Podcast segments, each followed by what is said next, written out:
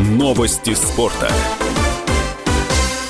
Исполнительный комитет Международной Федерации настольного тенниса принял решение не допускать сборную России к участию в командном чемпионате мира. Об этом сообщает пресс-служба организации. Во время встречи в Мальмё 26 и 27 июля исполнительный комитет подтвердил, что Федерации настольного тенниса России и Белоруссии не будут допущены к участию в финале командного чемпионата мира 2022 года в Ченду, сказано в сообщении. Напомню, что 22 июня на официальном сайте комитета были опубликованы списки участников участников турнира. Тогда мужская и женская сборные России значились в их числе.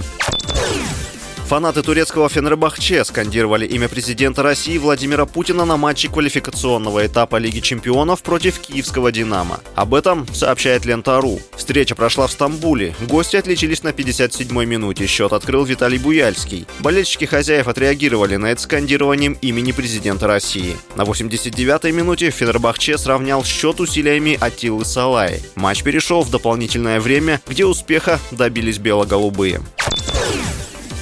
Шахматного робота, который сломал палец мальчику на турнире в Москве, наказали отстранением от соревнований. Об этом сообщает телеграм-канал «База». Робота планируют сдать на металлолом. 19 июля шахматный бот играл одновременно с тремя соперниками. Одному из них, семилетнему мальчику Кристоферу, он сломал палец. Отмечалось, что причиной происшествия могли стать действия самого пострадавшего. Мальчик не дождался хода робота и сдвинул фигуру, после чего механизм и схватил его за палец. Вице-президент Федерации шахмат Москвы Сергей Смак Магин рассказал, что ребенок не получил серьезных травм и после случившегося вышел на награждение. С вами был Василий Воронин. Больше спортивных новостей читайте на сайте sportkp.ru Новости спорта.